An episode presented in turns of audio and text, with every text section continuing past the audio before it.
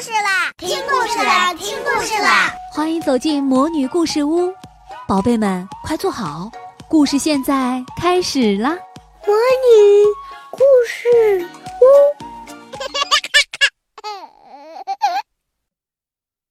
公主的荣誉勋章。小公主苏菲亚现在是金凤花营队的一员，汉肖夫人是他们的领队老师。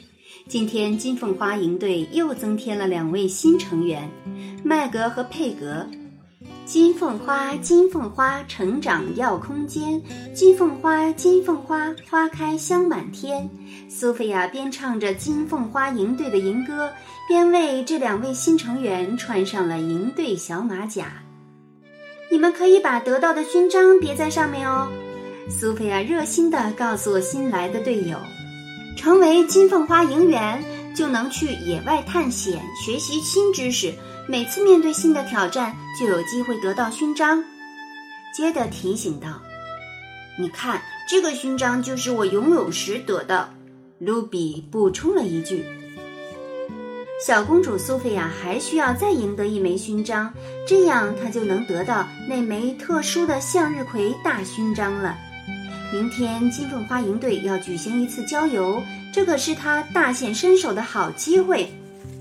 国王罗伦却有些担忧，他担心小公主苏菲亚会受伤。让总管巴里威克陪你一起去吧，他可以保护你的安全。国王罗伦为了安全起见，还是决定派巴里威克陪着苏菲亚。一大早，苏菲亚就做好了郊游的准备。巴里维克也穿上了他之前参加土拨鼠营队的队服，土拨鼠小分队时刻准备着。巴里维克底气十足地喊道：“看来他也做好准备了。”随着汉肖夫人的一声令下，金凤花营队的郊游开始了。巴里维克真是忙坏了，他一会儿为小公主苏菲亚遮挡阳光，一会儿又忙着搬走路上的障碍，甚至还为苏菲亚清扫地上的灰尘。中午天气有些热，巴里维克赶快拿出扇子为小公主苏菲亚扇风。可是苏菲亚却希望他能停下来，别再帮她。走了好长一段路后，汉孝夫人让大家停下来休息。巴里维克立即搬出一张豪华的椅子。我可以和大家一样坐在地上的，苏菲亚无奈地说。又走了一会儿，金凤花营队的女孩们停下来喝水。巴里维克立即拿出精美的水杯，为苏菲亚倒满为皇室特工的矿泉水。终于到了完成任务、赢得勋章的时间了。这次的勋章是鸟窝勋章。要想得到这枚勋章，金凤花们需要用树枝和树皮搭建鸟巢。一向积极的苏菲亚赶快去收集搭建鸟巢的树枝和树皮。苏菲亚，不要动，让我来，你会被划伤的。巴里维克担忧极了，他从苏菲亚手中抢过树枝。我自己可以拿的。苏菲亚真是太无奈了。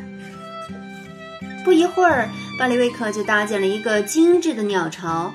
汉肖夫人看着巴里维克搭好的鸟巢，对苏菲亚说：“苏菲亚，要赢得勋章，你需要自己做才行。”独立完成任务的卢比和杰德分别获得了一枚鸟窝勋章，苏菲亚却一无所获。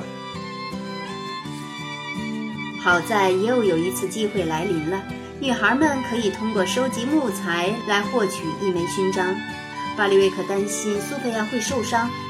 他抢着帮苏菲亚捡拾每一根木材、木棍和小树枝。不一会儿，巴里维克就捡了一大捧木材。汉肖夫人说：“这可不算苏菲亚完成的任务。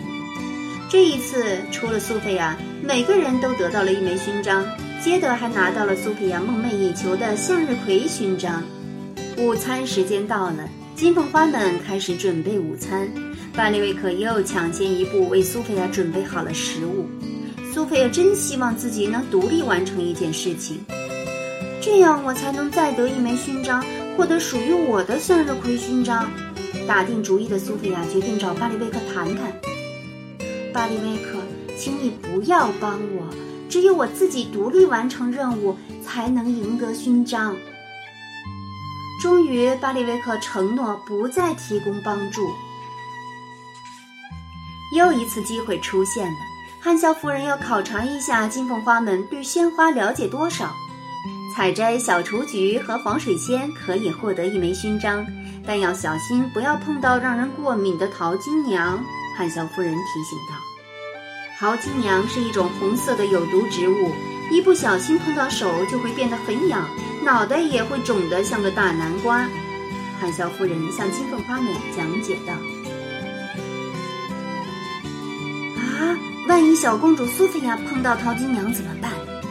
想到这里，巴里维克忍不住又把苏菲亚面前的淘金娘都摘走了。这下坏了，巴里维克的手痒了起来。不一会儿，他的脸就肿得高高的，需要马上去看皇家医生。由于山路很陡，所以他没办法走着下山。我们需要坐一架雪橇车。苏菲亚想出了办法。嗯，让雪橇车在草地上滑，这个主意棒极了。汉肖夫人称赞道。苏菲亚告诉女孩们如何制作雪橇车，金凤花们立即行动起来。最终，巴里维克得到了及时的治疗。国王罗伦感谢他为苏菲亚所做的一切。啊，他并不需要我的帮助，巴里维克告诉国王，是苏菲亚想出了办法帮助他回到了城堡。苏菲亚，你领导大家想出了尽快带巴里维克回到城堡的方法。所以我颁发给你一枚领头雁勋章，汉肖夫人宣布道。同时，这也就意味着苏菲亚得到了属于她的那枚特殊的向日葵大勋章，巴利维克也得到了属于他的奖励——一枚有备无患勋章，而且他还被授予金凤花营队的名誉队长呢。亲爱的小宝贝们。今天的故事就讲到这儿了。想听更多的好故事，欢迎你在微信公众号上搜索“魔女故事屋”，加关注来和我们做朋友。这里有更多的好故事等着你哦。我们下期再见。